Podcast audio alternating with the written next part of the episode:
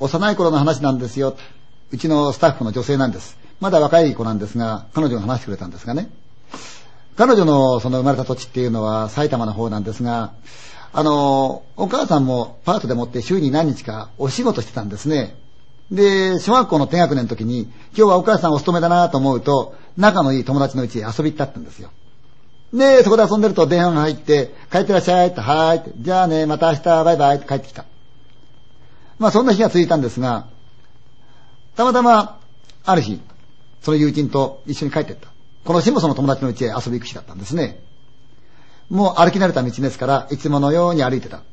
と、その友達が、ねえほら、ねえねえねえ、ほら、あれ、あれって指さす。なんだろうと思って見てみた。と、向こうにお寺さんがある。もちろんよく知ってるお寺さん。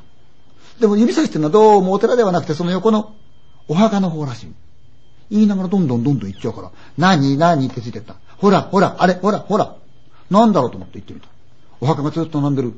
ほら、あそこって見ると、一つの墓石の前になんかポーンと置いてある。なんだろうと思って行ってみたらば、ほらねっていう。墓石の前に、まだ新しいお人形さんがポンと置いてあった。ああ、お人形さんだって言ったら、友達が、ねえ、かわいそうだね。こんなとこにいたらさ、雨が降ったら濡れちゃうよね。うん。犬が来たらさ、噛まれちゃうよね。かわいそうだよね。って言う。うん。どうやら、この人間は気に入ってるらしい。かといってどうも持っていけないもんだから、あれこれ理由をつけてるんでしょうね、きっと。でも結果的には人形を持っていけないで、そのままお家へ行っちゃった。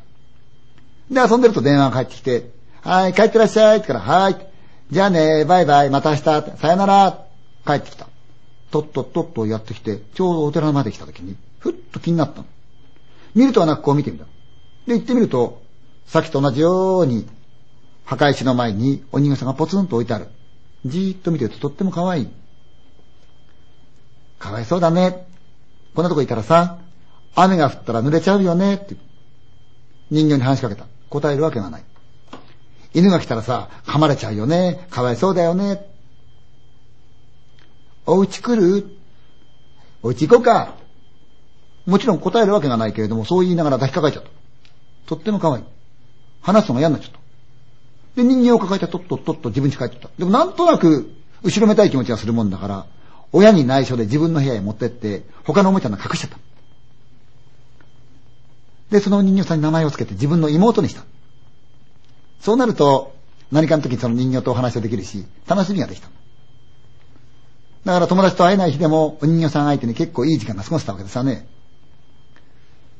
その日も、お母さんがお仕事だったんで、お友達のうち行こうかなと思ったんですが、このお友達のうちでも用事があったんで、行けない。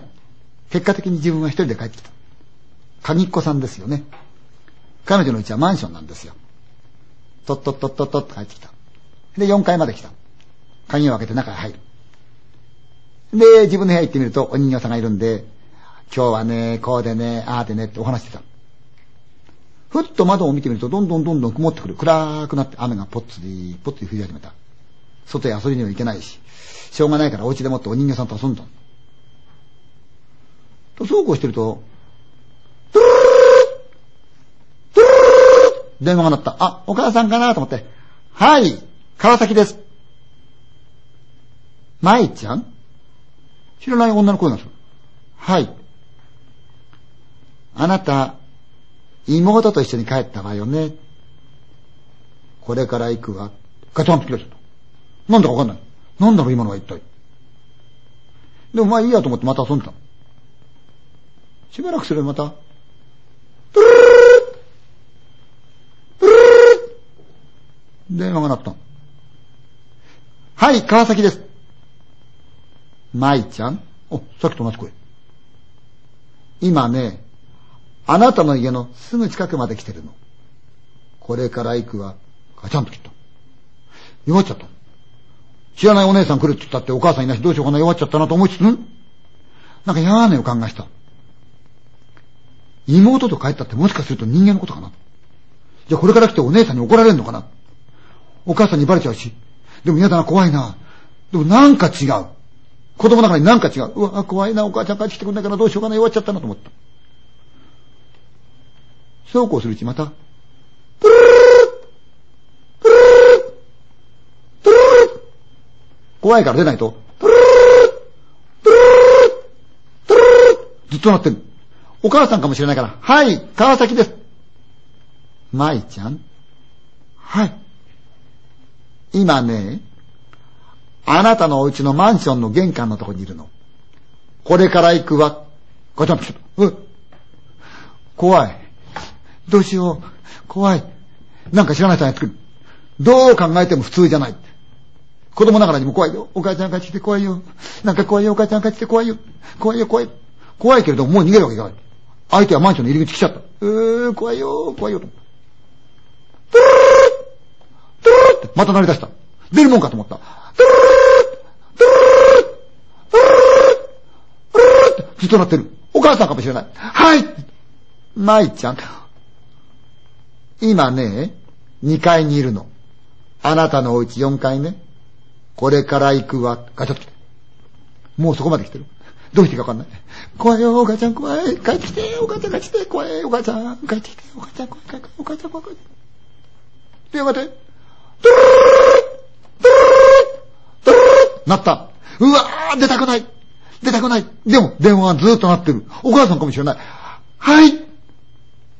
舞ちゃんはい。今ね、あなたのお家の玄関の前にいるの。これから行くわ。ガチャンと来た。すぐ目の前が玄関。もうその向こうに、その人来てる。えー、怖い、お母ちゃん怖い、帰ってきて、お母ちゃん怖い。逃げるわけにもいかないから、ガタガタガタガタガタガタガタガタ震えてる。お母ちゃん怖い、お母ちゃん怖い、お母ちゃん。と、トゥルルルトゥルルルってなった。どうしていいかわからない。トゥルルルトゥルルルトゥルルルずっとなってる。うーと思ったけど、お母ちゃんかもしれないから、出ると。舞ちゃん、今ね、あなたの後ろにいるの。ガチャン怖さでもって涙ブーってした、うーと思った。怖いけれども仕方がない。ゆっくりと後ろを見ると、体の小さい、色の真っ白な人形のようなお姉ちゃんが立ってる。じーっと舞ちゃん泣きながら舞ちゃんもじーっと見てる。あなた、妹欲しい？泣きながら。うん。どうしても欲しい？うん。だったら、あなたの命ちょうだい。そのまんま、記憶が遠のいて失神してしまったってんですよね。後でお母さん帰ってきて気がついた時には、人形はなかったそうなんです。